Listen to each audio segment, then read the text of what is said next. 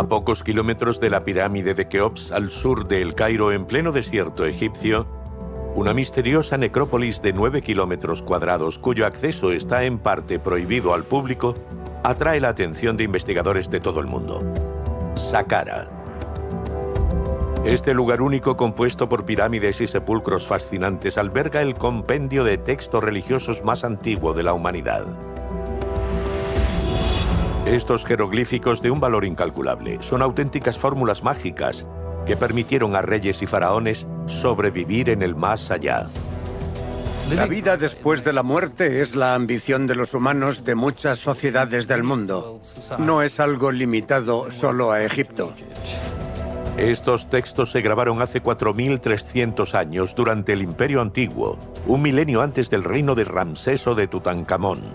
Una época dorada marcada por estas excepcionales construcciones de 140 metros de altura que siguen influyendo hoy en la sociedad. No deberíamos olvidar que el antiguo Egipto es uno de los capítulos más importantes de la historia de la humanidad.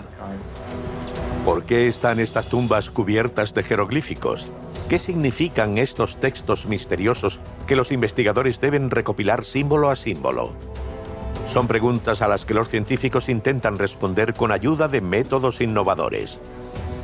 Gracias a las nuevas tecnologías, a la fotogrametría, podemos apoyar nuestra imaginación. Hemos encontrado una parte de la historia egipcia antigua que había desaparecido por completo y sin dejar rastro. Guiado por drones y radares, el equipo compuesto por egiptólogos, arqueólogos y arquitectos excavan sin descanso en el desierto egipcio de Saqqara. Sus investigaciones de este año se prevén peligrosas. Descifrar una tumba inaccesible desde hace 100 años cuyos muros están cubiertos de jeroglíficos excepcionales. Sus descubrimientos inéditos ayudarán a entender los mitos y creencias de las primeras dinastías de Egipto.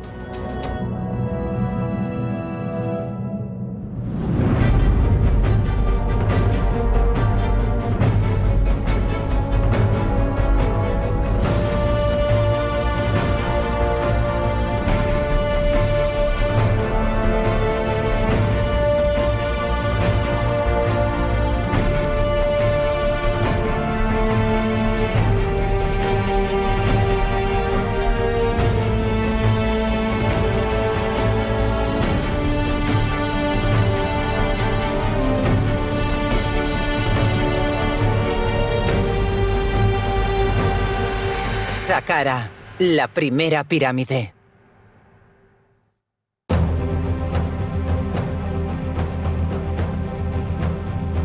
A pocos kilómetros del sur de El Cairo, a las puertas del desierto, se encuentran las majestuosas pirámides, testigos de la época dorada del antiguo Egipto. Estos monumentos fuera de lo común fueron erigidos en un periodo de 500 años que los egiptólogos llaman Imperio Antiguo. Se sucedieron 30 faraones de cuatro dinastías. Para entender esta civilización, los arqueólogos excavan en la arena y descifran los vestigios de aquel periodo pasado. Esta vasta extensión alberga cientos de tumbas a cielo abierto. La necrópolis menfita. Hay que tener en cuenta que la necrópolis menfita posee varias decenas de kilómetros de longitud y que estuvo densamente ocupada en toda su extensión. Esos son miles de tumbas y decenas de pirámides. Actualmente tenemos localizadas 120 o 130 conocidas pirámides. La necrópolis menfita engloba ella sola a numerosas necrópolis construidas a lo largo de más de 3.000 años.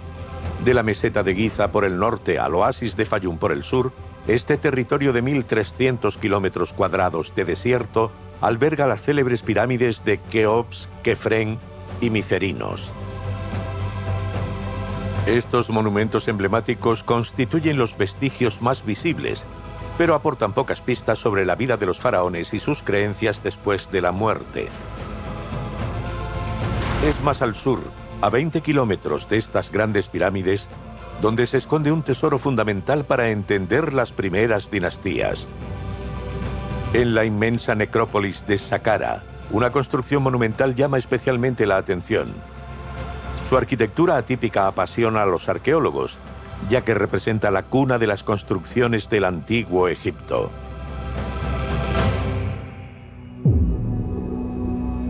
Fue aquí donde los egipcios edificaron la primera pirámide, al norte de la necrópolis más importante de Egipto. Desde hace casi 5.000 años, este monumento que constituye la construcción en altura más antigua de la historia de la humanidad, se desprende de estas dunas de arena. Esta pirámide escalonada es el sepulcro del faraón Zoser, el primer rey de la tercera dinastía egipcia. Su pirámide tiene una forma tan particular porque su finalidad era traducir la dimensión divina y eterna del faraón.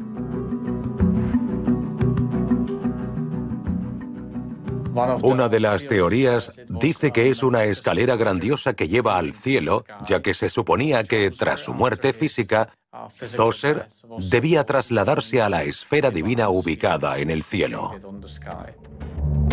Esta construcción monumental es revolucionaria para la época, ya que inicialmente los faraones tenían por costumbre construir edificios funerarios de forma rectangular que podían alcanzar 40 metros de lado a lado y 12 metros de altura. Esta estructura en forma de paralelepípedo es una mastaba. Recubre la sepultura real para la eternidad. Una mastaba es una tumba. El término viene del árabe, que significa banco, y son rectangulares con los lados ligeramente puntiagudos. La característica principal de las mastabas no es visible desde el exterior. Es un pozo inmenso que se esconde en el interior de la construcción. Puede tener una profundidad de unos 15 o 20 metros y al fondo hay una sala más o menos grande, desarrollada y compleja, en la que se encuentra el sarcófago del difunto. El faraón Zoser deseaba desmarcarse de sus predecesores y reafirmar su autoridad. Para ello llamó a un arquitecto visionario, el legendario Imhotep. El proyecto que le propuso revolucionaría para siempre la arquitectura de la civilización egipcia. El genial Inhotep tuvo la idea de añadir sobre esta mastaba, sobre esta base de forma rectangular, una segunda base rectangular y después una tercera, una cuarta, y así sucesivamente, hasta formar una pirámide escalonada. De hecho, fue así como nació la idea de la pirámide. Las dimensiones de la primera pirámide jamás creada son espectaculares. Su base mide 109 metros de ancho y 121 de largo. El apilado de los seis rectángulos permite al edificio culminar a los 62 metros. Ningún monumento edificado hasta entonces había alcanzado esa altura. Una estructura impensable para la época. Fue una revolución enorme porque hubo que movilizar un número de recursos mucho mayor que para cualquier otro monumento real. Es el más grande de cuantos se habían creado hasta entonces y está hecho de piedra, no de ladrillos como los anteriores. La pirámide escalonada de Zoser es realmente la primera pirámide. Si bien los arqueólogos pudieron resolver los misterios de esta construcción milenaria, no encontraron ningún jeroglífico grabado en los muros de la cámara funeraria, lo que les habría permitido retroceder 5.000 años para comprender esa civilización desaparecida. Pero a finales del siglo XIX, la intuición de un egiptólogo permitió hacer un hallazgo sin precedentes.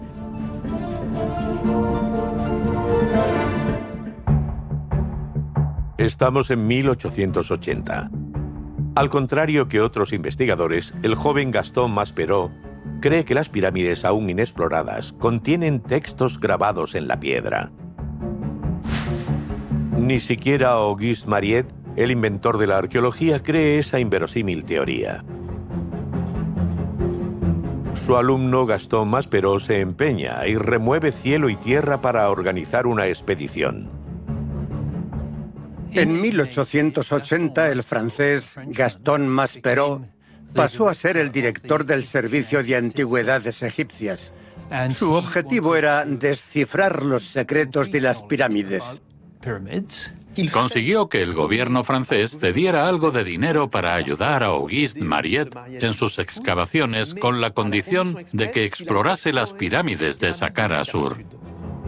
Pirámides aún enterradas bajo la arena. Tras la de Zoser, construida hacia el 2650 a.C., y las de la meseta de Giza, edificadas hacia el 2560 a.C., las pirámides de la necrópolis del faraón Pepi I, construida 300 años después al sur de Saqqara, revelaron información tan precisa a ojos de los arqueólogos que cambiarían para siempre nuestra concepción del antiguo Egipto. Heinrich Bruch, amigo de Auguste Mariette, llega a la excavación. Estamos en el invierno de 1880. Heinrich Bruch explica que se coló en estas pirámides porque en el interior de los pasillos todo estaba derrumbado y cuando llegó al extremo del pasillo vio algo magnífico, todo prácticamente derrumbado, pero muros cubiertos de jeroglíficos. Estas pirámides o algunas de ellas tenían textos, así que fue la primera vez que se encontraron textos en pirámides. Esta enorme revelación de la historia de la egiptología llamó la atención de investigadores del mundo entero. Por primera vez, los arqueólogos tuvieron, gracias a estos textos, acceso directo a los pensamientos y a las creencias de los faraones del antiguo Egipto.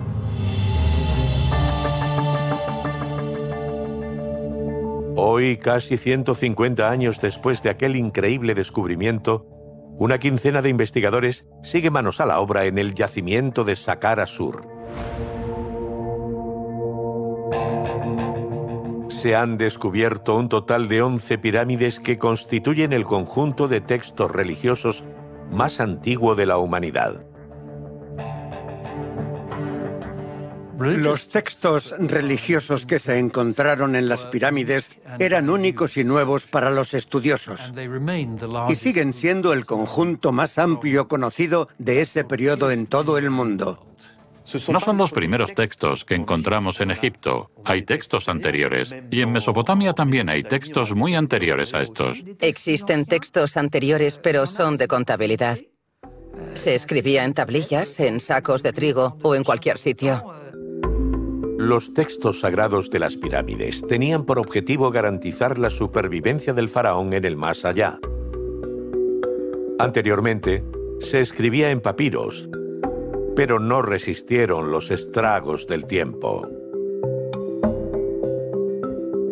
Hubo que esperar a que los egipcios antiguos los grabaran en piedra para que llegaran hasta nosotros 4.300 años más tarde. Esto quiere decir que tenemos material para empezar a reflexionar, porque estos textos nos explican cuál era el mundo religioso de los antiguos egipcios, que era algo tremendamente interesante. La mayor colección de textos se encontró en la pirámide del poderoso faraón Pepi I. Pepi I fue el segundo rey de la sexta dinastía. Reinó en torno al 2300 a.C durante 50 años aproximadamente y mandó construir el mayor complejo de pirámides de su periodo. Fue aquí, en medio de lo que fue antaño una majestuosa necrópolis, donde se encontraron por primera vez los textos de las pirámides. Más concretamente dentro de la cámara funeraria del faraón Pepi I. Desde este increíble hallazgo efectuado por los pioneros de la arqueología, el yacimiento se convirtió en un formidable laboratorio. Hoy en día las herramientas de alta tecnología son omnipresentes.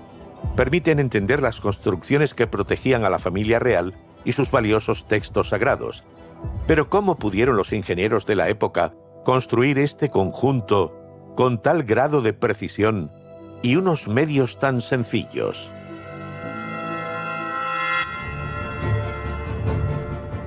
Casi mil años antes de la Edad del Hierro, los egipcios ya erigían edificios de una complejidad extrema. Si comparamos aquella época con la era moderna, en la que disponemos de multitud de herramientas, vemos que tenían herramientas bastante rudimentarias, como cuerdas o palos, pero habían alcanzado una gran precisión con los materiales que tenían disponibles. La cámara funeraria está excavada en un gran foso, por lo que se construye una especie de arcón en el interior de este foso y se sellan las paredes para evitar que los elementos superiores caigan al interior. Se erigen muros para proteger la estructura, un paso primordial para evitar que se filtre arena. Y después las paredes se levantan con un pavimento de caliza de buena calidad, como la de Tura. En ese pavimento de preciada caliza es donde se grabarán los textos sagrados. Para acceder hay que recorrer un pasillo de 25 metros para llegar finalmente a la cámara situada a 8 metros bajo tierra.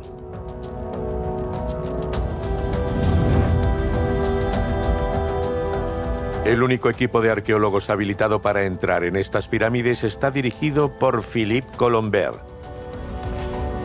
Hace casi 30 años que explora los mitos y las creencias del antiguo Egipto. Cuando entramos por primera vez, bajamos por aquí. Para los egipcios era al contrario, ya que el faraón hacía el camino inverso.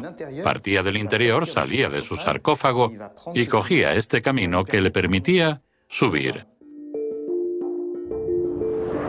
La orientación y el ángulo del pasillo fueron enormemente meditados por los arquitectos de la época. Como en todas las pirámides, la abertura apunta en dirección norte, hacia la estrella polar. La estrella polar es una estrella que está siempre en el cielo, que nunca se oculta tras el horizonte. Y hay también una serie de estrellas a las que llamamos estrellas circumpolares que se quedan alrededor de la estrella polar y que nunca se ocultan tras el horizonte. Para los egipcios ocultarse tras el horizonte es morir, y lo que se quería era unirse a esas estrellas a las que los egipcios llamaban las que ignoran la destrucción. Garantizar la vida eterna del faraón era la prioridad absoluta para los egipcios de la época. La estructura de la pirámide y las escrituras contribuyen a lograr ese objetivo. En el pasillo que lleva a la cámara funeraria hay jeroglíficos grabados desde el suelo hasta el techo. Estamos en la cámara funeraria del rey con el sarcófago en el que debía reposar el rey, rodeado de todos estos textos, que son los textos a los que llamamos los textos de las pirámides, porque se encuentran en la pirámide, y que debían servirle al rey para sobrevivir en el más allá. Estos jeroglíficos serían auténticas fórmulas mágicas a disposición del faraón para ayudarle a salir de su sarcófago y comenzar su viaje. Por ejemplo, aquí se dirigen directamente al rey. Dicen, oh Pepi, levántate. Así podrá iniciar su periplo hacia el cielo. Estas fórmulas tienen un modo de empleo concreto. Les permitían obtener las llaves de otros mundos, alimentarse y superar las adversidades. Hay fórmulas mágicas para alejar a los escorpiones, a las serpientes y a todos los parásitos que pudieran obstaculizar su camino. En el hechizo caníbal, el rey aparece y se come a todos los dioses y diosas. Y este texto contiene partes casi humorísticas, como cuando dice, se come a los pequeños para desayunar, a los grandes para comer y a los viejos los prepara a la barbacoa para la cena. Un total de 651 fórmulas mágicas cubren la cámara funeraria del faraón. Es difícil verlo a primera vista, pero todos los jeroglíficos están orientados hacia el sarcófago para facilitar su interacción con el soberano. El objetivo común de todos estos hechizos era ofrecer al rey una especie de manual para alcanzar la vida eterna, cómo fusionarse con las esferas divinas y cómo reunirse con los dioses del antiguo Egipto. Estas fórmulas ancestrales provienen de diferentes historias, cuentos y creencias que los egipcios se transmitieron de generación en generación durante milenios.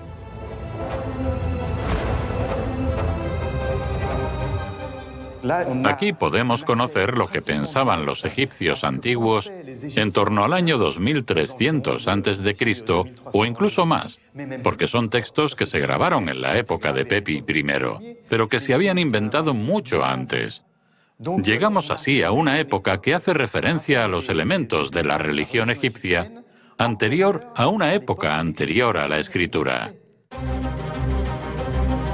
A través de estos textos, los egiptólogos pudieron conocer los pensamientos de la época. Pero para ello, hay que analizar antes los jeroglíficos y observarlos de cerca. Todos estos signos son capaces, según las creencias, de cobrar vida. Por ello, algunos jeroglíficos están mutilados para no poner en peligro al rey. Por ejemplo, aquí tenemos un elefante que puede ser un animal peligroso. Para evitar que este jeroglífico atacara mágicamente al rey, lo cubrieron con yeso. Vemos los cuartos traseros del elefante enyesados para impedir que pudiera moverse. En realidad hay dos partes del elefante ocultas. Los cuartos traseros y la trompa. Otros animales han sufrido el mismo trato. El faraón quedaba protegido así de la mala suerte. Pero había que protegerlo también de las agresiones externas.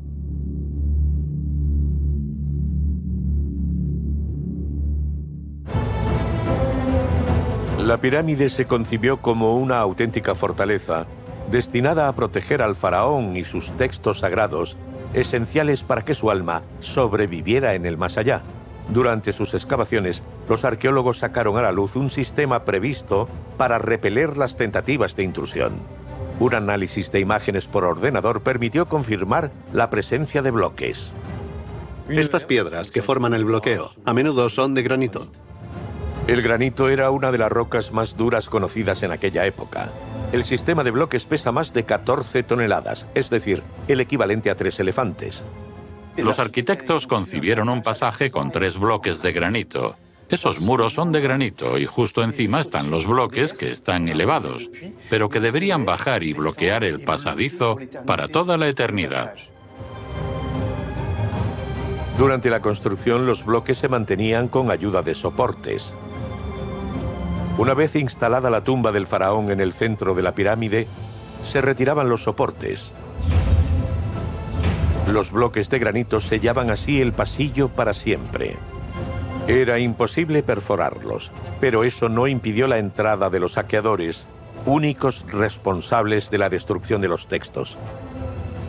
Evidentemente a los ladrones no les importó y atravesaron los muros de caliza por el exterior rodeando estos muros de granito.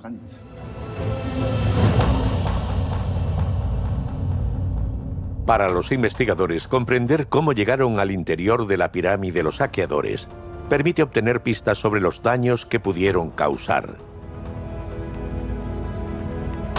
Para darle una nueva vida al yacimiento, los arqueólogos van a ayudarse de herramientas de tecnología avanzada.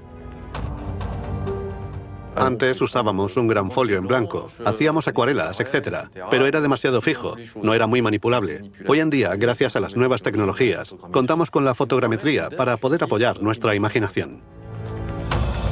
La fotogrametría permite obtener un modelo en tres dimensiones a partir de miles de fotos. Por primera vez, los investigadores van a aplicar este método a 40 hectáreas.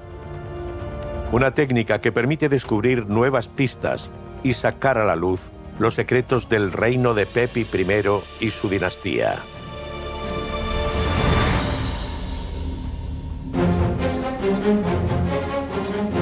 La superficie que los arqueólogos desean modelizar en tres dimensiones es gigantesca.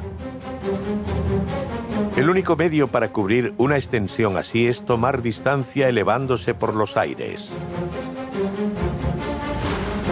Hay que subir a más de 300 metros para poder ver todo el yacimiento en su conjunto. Los investigadores han llamado a un arqueólogo especializado en restitución fotogramétrica acompañado de un piloto de drones.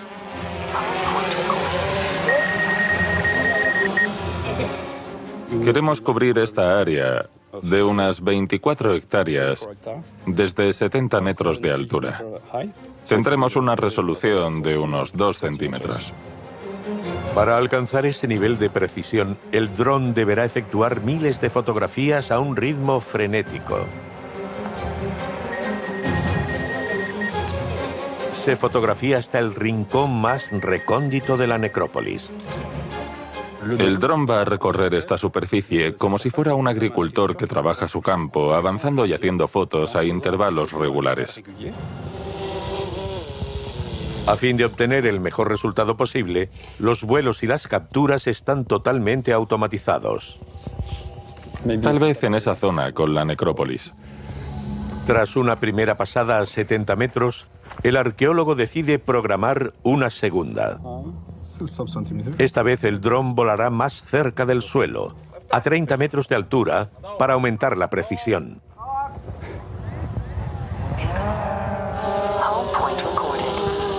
En cada desplazamiento como este toma una foto. Las fotos se superponen y habrá zonas de solapamiento entre ellas. Así crearemos un modelo digitalizado del terreno sobre el que dispondremos las fotografías para formar una ortofotografía con una gran resolución, ya que a esta altura cada dos centímetros equivalen a un píxel, mientras que en Google 50 centímetros equivalen a un píxel. Esta tecnología permitirá a los arqueólogos acceder a imágenes 25 veces más precisas que las disponibles en Internet. Para hacerlo, cada punto de la necrópolis se fotografía más de 60 veces de forma diferente. Un procesamiento digital permite después agrupar todas las fotos entre ellas para obtener una. Esta imagen es una ortofotografía. Es totalmente plana, y no posee deformaciones. El archivo obtenido es una foto de ultra alta resolución, 650.000 millones de píxeles. Permite con un solo clic pasar de una vista general a ampliar hasta la piedra más pequeña. La última etapa consiste en juntar los miles de fotos para conseguir un modelo en tres dimensiones. La fotogrametría ha hecho enormes progresos en términos de algoritmo y de potencia de cálculo. Podemos introducir todas las fotografías en un programa informático y si definimos bien los parámetros del programa, obtendremos un modelo a partir de esas fotos. Una vez tengamos un conjunto coherente, quedan varias operaciones por hacer. Todas las fotos tomadas por el dron se materializan aquí en el espacio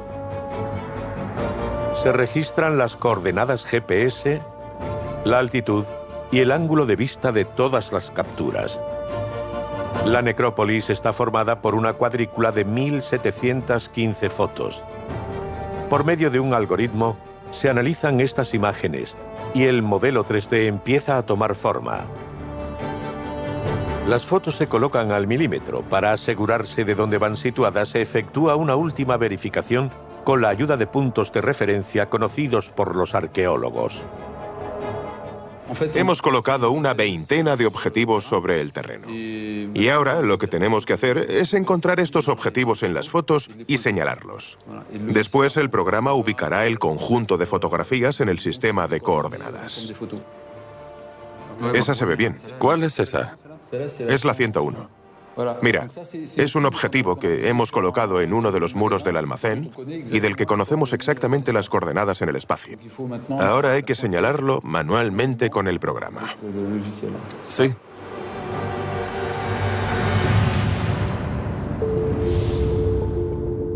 Por último, el modelo en tres dimensiones de la necrópolis de Pepi I toma forma. Esta modelización es una valiosa herramienta para los arqueólogos, ya que les permite ver desde su ordenador el yacimiento de una forma inédita. Pueden inspeccionar todos sus rincones, efectuar mediciones y establecer nuevas teorías sobre la historia de la necrópolis.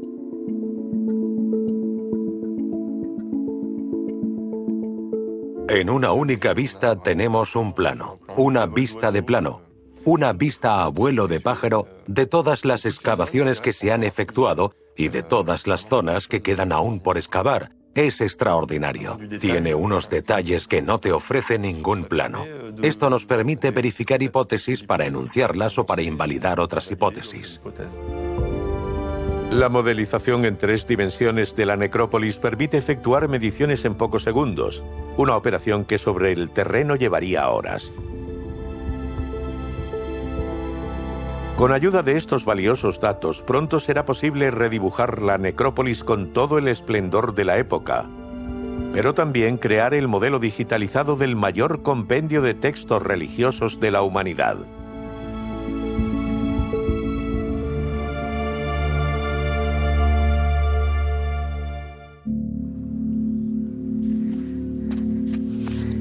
Cristel Álvarez forma parte del equipo. Sus investigaciones se centran en una pirámide situada al sur de la necrópolis.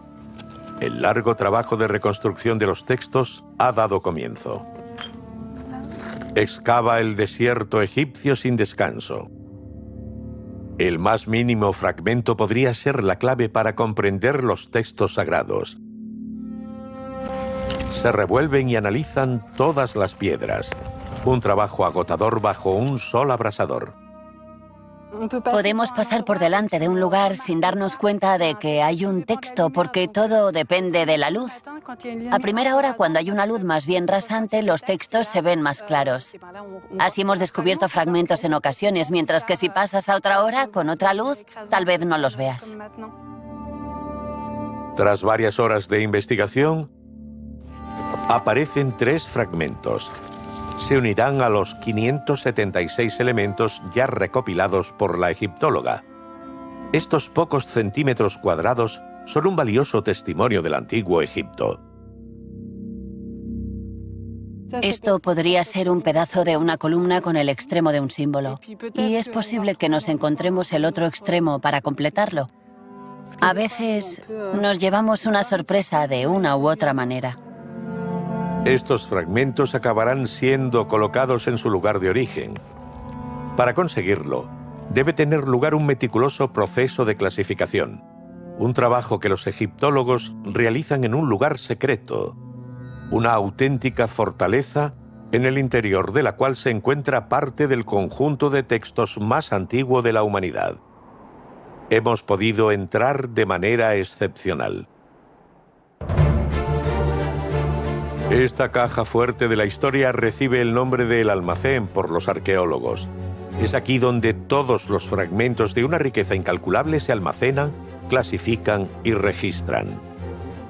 Es nuestro tesoro arqueológico. Es ahí donde se hace el trabajo esencial para la misión. Está vigilado por la policía y por vigilantes. Nadie que no esté autorizado sabe dónde está ni puede acceder. Entre todas estas piedras se almacenan 1.600 fragmentos procedentes de una cámara funeraria situada al oeste de la pirámide de Pepi I. Aunque los vestigios son visibles hoy, antes se encontraban enterrados bajo 5 metros de arena. Cuando Marino Elfres y su equipo llegaron aquí en 2007, aún no lo sabían, pero bajo sus pies se encontraba una pirámide. Poco a poco un número impresionante de fragmentos salió a la superficie. En aquel momento recopilamos 200 o 300 pedazos, que ya era bastante. Estábamos muy entusiasmados pensando en que habíamos encontrado algo nuevo y después, a medida que fuimos avanzando con el análisis de aquellos pedazos, acabamos encontrando el nombre de la reina. Se trata de la reina Bennu, una joven reina totalmente desconocida entonces por los egiptólogos. Para saber más, el equipo organizó una excavación.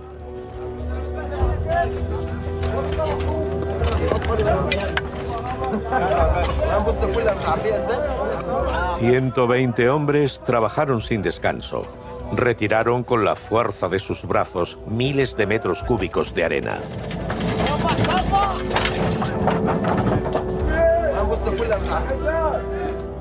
Vimos que asomaba sobre la arena un pedacito de pared.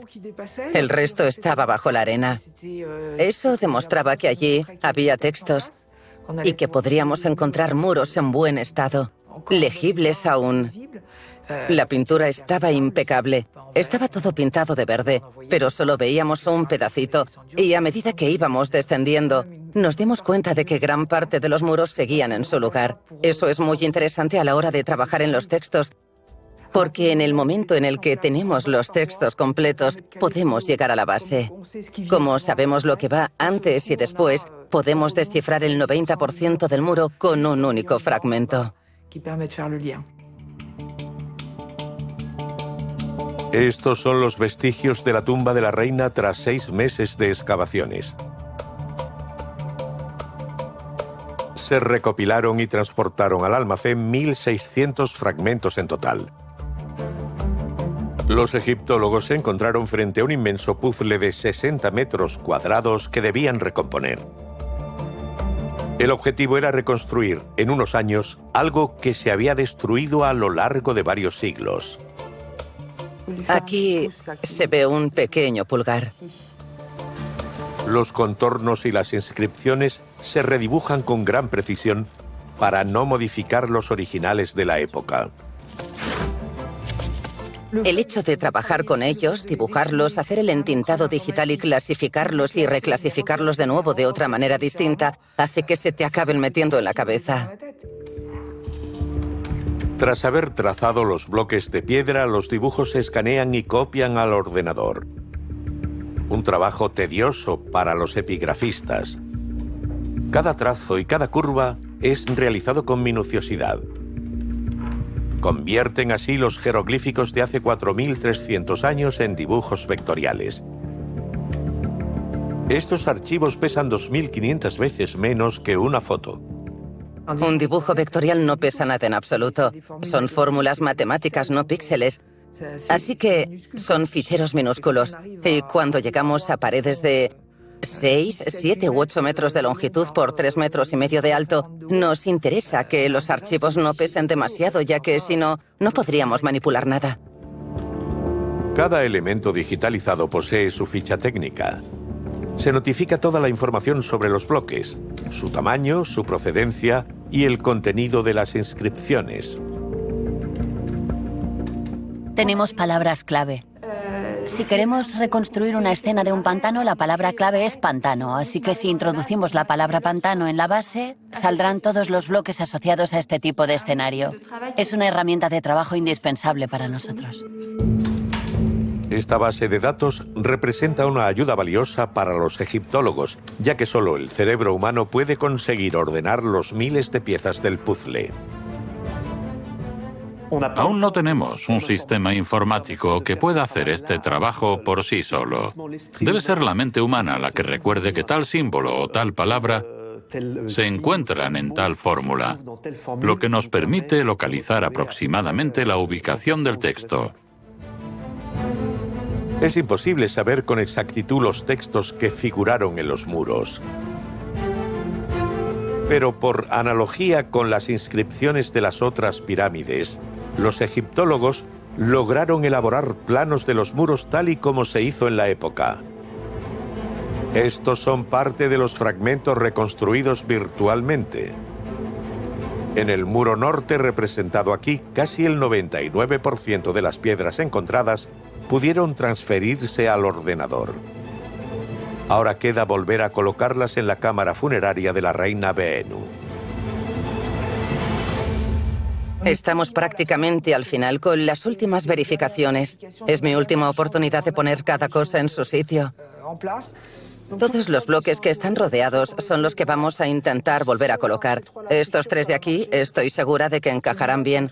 Este de aquí está en el medio, así que no sé. Por intentarlo que no quede, pero no estoy segura del todo. Si encajan bien, el restaurador los coloca al momento y si no, no los vuelve a traer.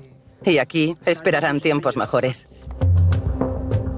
Doce años después del hallazgo de su pirámide, la reina Benu podrá recuperar parte de sus fórmulas mágicas.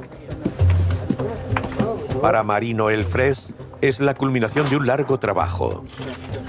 Gracias. La egiptóloga podrá por fin verificar si las simulaciones efectuadas en el ordenador son transferibles a los muros de la cámara real. Listo. A ver, vamos a empezar por los pedacitos de la pared oeste del pasillo. Dime, ¿dónde los ponemos? Depende, ¿cuál es ese? El 256. 256, 256 va ahí. Vale. Tenemos la continuación del ojo.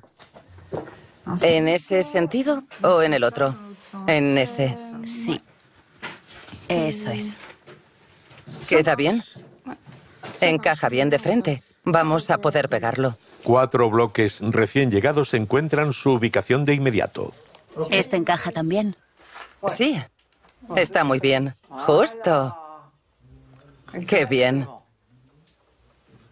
Encaja a la perfección. Para otras piezas del puzzle la tarea se vuelve más complicada. No encaja. Este no pega. No, no pega. Nos falta un pedazo. Pues al almacén. Mala suerte, no se puede ganar siempre. Un equipo de obreros acompaña a los egiptólogos. Solo ellos están habilitados para volver a poner los textos. Una destreza que exige gran precisión, ya que el más mínimo error podría causar un desajuste irrecuperable. Cada pequeño fragmento debe encontrar su lugar al milímetro. Gracias a pedacitos como este, a migajas como esta, llegamos a montarlo todo. Así juntamos prácticamente todo el texto. Ya hay 40 fragmentos pegados. Son pedacitos o pedazos un poco más grandes. Es como si fuera un puzzle. Tienes la impresión de que ese pedacito no tiene ninguna importancia, pero es el que nos permitirá unir el siguiente. Lo que nos falta es el empalme. Son necesarias decenas de pedazos para descifrar los textos. Pero por culpa de los saqueadores, algunas paredes se quedarán sin restaurar. A semejanza del muro norte, sobre el que figura una escena de ofrendas. Una escena de ofrendas es en realidad el menú del muerto. Se le dice, vas a tener tres panes como este, tres de otro tipo, cerveza, vino. Todo se describe en columnas, así, con el gesto de la ofrenda debajo. Aquí se ve la mano abierta con un recipiente dentro. Esto quiere decir cuatro veces, así que se repetirá cuatro veces. Y debajo tenemos la descripción, el nombre de la ofrenda y la cantidad. Aquí tiene derecho a dos. Para poder descifrar con precisión estos textos milenarios, los egiptólogos interpretan estos símbolos de dos maneras. Hoy en día menos de un millar de personas en el mundo son capaces de leer ese lenguaje olvidado. Lo difícil en la escritura jeroglífica es que son a la vez sonidos e ideas.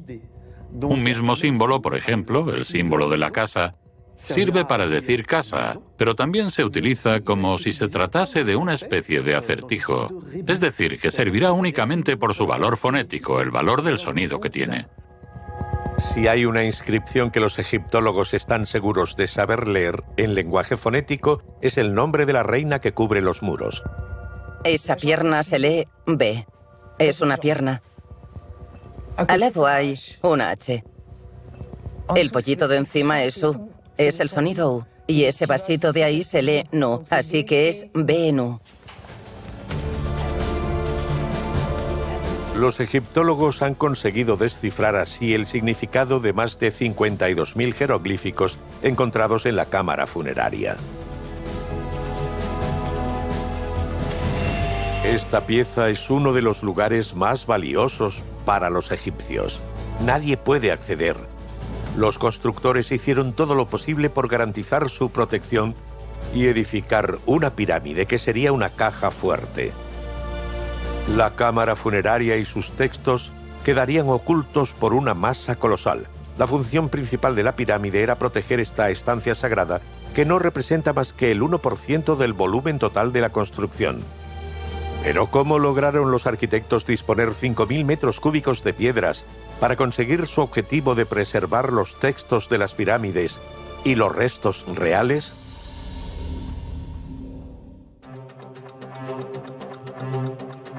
Pepi I muere el 2255 a.C. tras 40 años de reinado. El poder recae sobre su hijo, Meren-Ra. Como solía hacerse en la época, el nuevo faraón se casa con su tía, Angesempepi II, que fue además una de las antiguas esposas de su padre. Meren-Ra reinará un decenio. A su muerte, su hijo, Pepi II, es demasiado joven para gobernar. Su madre, Angesempepi II, asume la regencia y reina en nombre de su hijo en todo Egipto. Todas las excavaciones nos permiten esbozar un retrato de esta reina y demostrar que es la reina fundamental de la sexta dinastía. Podría decirse que ella domina durante el final de la sexta dinastía. Desde el principio de su reinado, Angesempepi II inicia la construcción de la pirámide de su hijo Pepi II.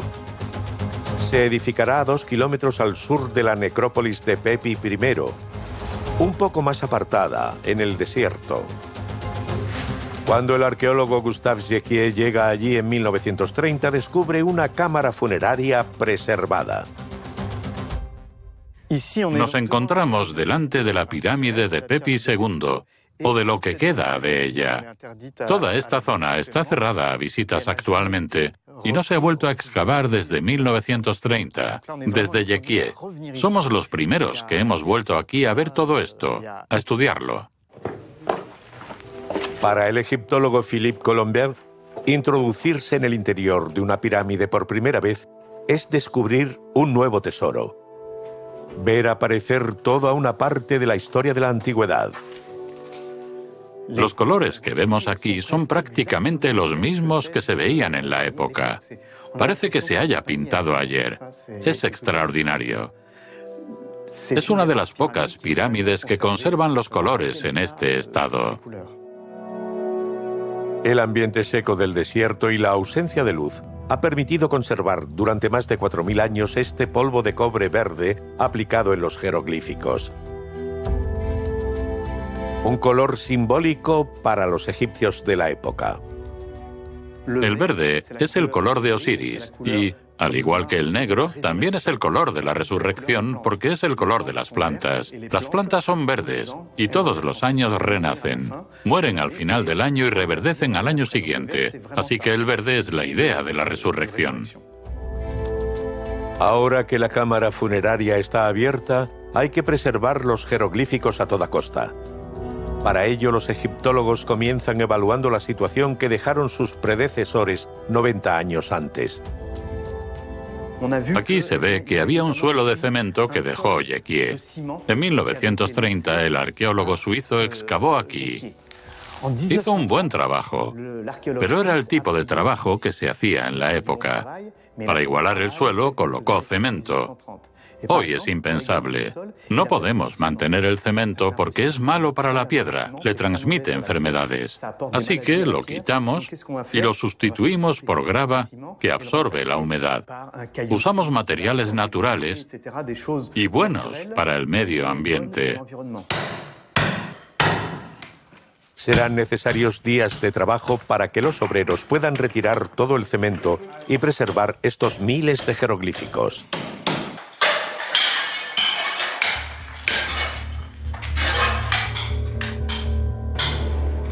Estos textos son una fuente de información incalculable para los egiptólogos de la misión. Los investigadores son los primeros que pueden analizarlos con precisión. Es un trabajo que exigirá muchos años antes de que puedan revelárselo a colegas de todo el mundo. La cantidad de datos que deben analizar es colosal. Vamos a utilizar una técnica nueva. Obtendremos una reproducción fotogramétrica que tiene en cuenta las distancias exactas de los jeroglíficos sin deformaciones respecto a la foto. ¿Por qué es interesante esto? Si tenemos el plano completo de la pared, podremos volver a Francia y allí tendremos siempre a nuestra disposición la pared entera. Así podremos trabajar todo el año. El resultado obtenido es inédito. Por primera vez, es posible introducirnos en el interior de la cámara funeraria reconstruida en tres dimensiones. Este proceso permite a los arqueólogos observar los lugares desde cualquier posición y analizar las escrituras desde un ordenador. En la actualidad, esta tecnología permite a los arqueólogos ver a través de la arena.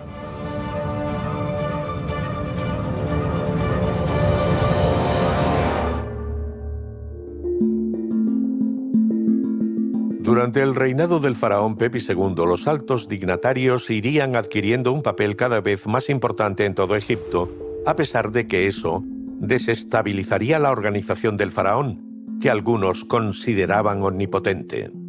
La historia del ascenso y la caída del antiguo imperio es muy similar a nuestra propia civilización.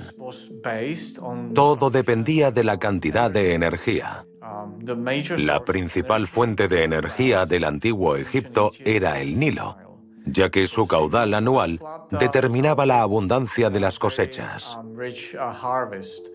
Y de esas cosechas se obtenían los impuestos, que se usaban para pagar la construcción de complejos al sacerdote. Se mantenía la administración. De año en año la organización del reino se volvió cada vez más compleja. Un desajuste climático trastornó las cosechas. Los impuestos sobre las producciones agrícolas no son suficientes para hacer funcionar la administración. Egipto estaba en apuros. En las dos generaciones siguientes, durante el reinado de Pepi II, se produce un claro declive de la importancia de Memphis y del tamaño de las tumbas de la élite es la fragmentación de Egipto, o mejor dicho, la fragmentación del poder. Ya no hay un imperio unificado con un solo faraón.